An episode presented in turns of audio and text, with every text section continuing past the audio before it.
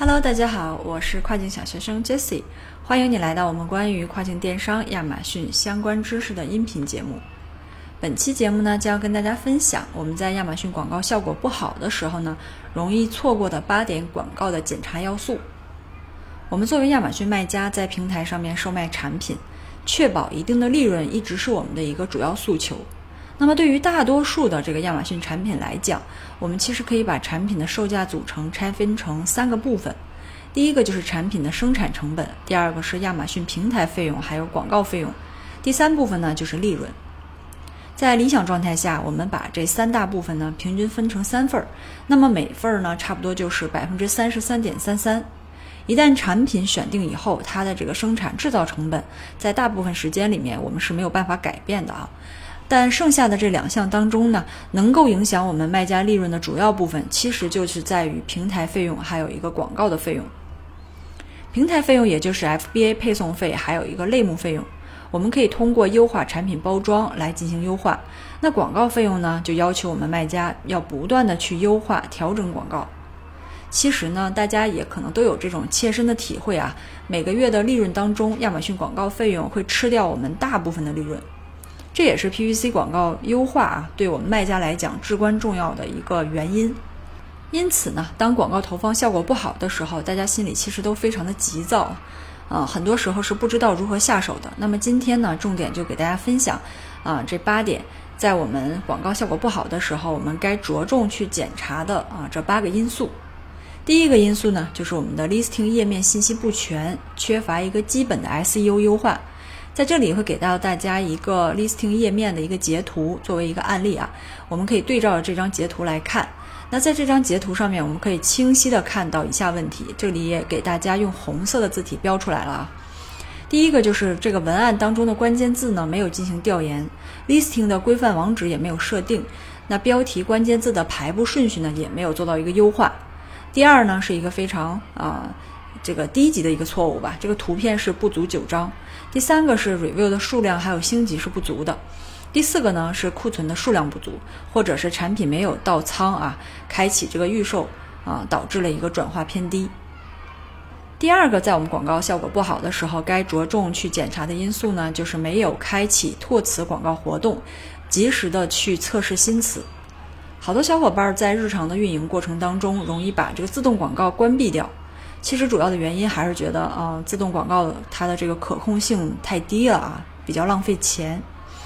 但是事实上呢，自动广告在我们的运营当中扮演了一个实时收集消费者在亚马逊平台他去输入有关你产品关键字这样的一个功能。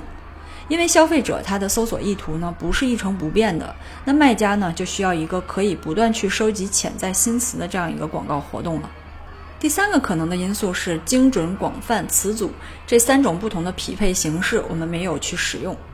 针对三种不同的关键字的匹配形式啊，可能很多卖家只会使用其中的一个，比如说仅仅是使用精准匹配啊，或者是仅仅使用广泛匹配啊，或者是词组匹配。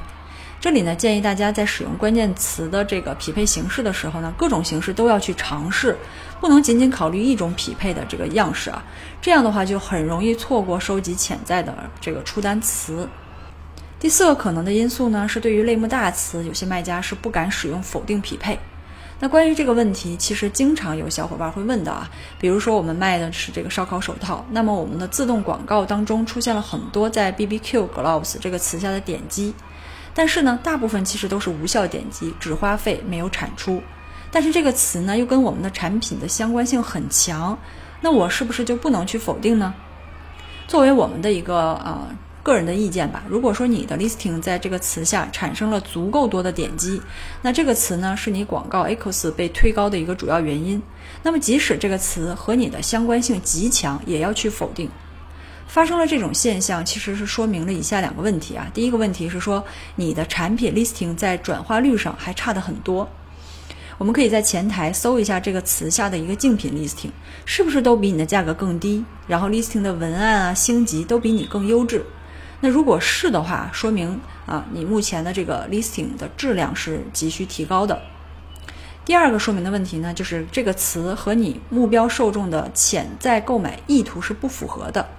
同样都有这个烹饪隔热的作用。可能像 Owen Gloves 就更加的契合消费者的意图，因为你的产品目标受众可能更多的是家庭主妇啊，那使用的场景啊，可能更多的是在烤箱上面，而不是啊这个所谓的户外烧烤。第五大因素呢，是我们可能没有选择合适的长尾词。对于大部分产品来讲，长尾词呢，往往较类目啊这个靠前较热的大词有着更高的转化率。这个我们在之前的节目当中有提过啊。那主要的原因是有两点，第一个是长尾词下竞品啊相对的类目大词会少一些。第二个原因呢，就是长尾词下消费者的转化意图会更高。那有些小伙伴会醉心于研究啊竞品主要投了哪些词，然后呢会原封不动的拿来照着打。那其实这个效果就很有可能会差强人意啊，因为竞品很有可能在该词下有着更低的单次点击成本。那竞品它 listing 的转化能力啊，本身就比你强很多，适合人家的不一定适合咱们，所以我们不如把精力放在自己开拓的这个长尾词下面。第六个因素呢，是可能我们没有开启视频广告。呃，有的数据显示啊，百分之六十八的消费者更愿意通过视频广告去了解产品。尤其像是一些包含的配件比较多呀，或者是使用场景比较特殊的产品，我们去开启这个视频广告是一个非常好的选择。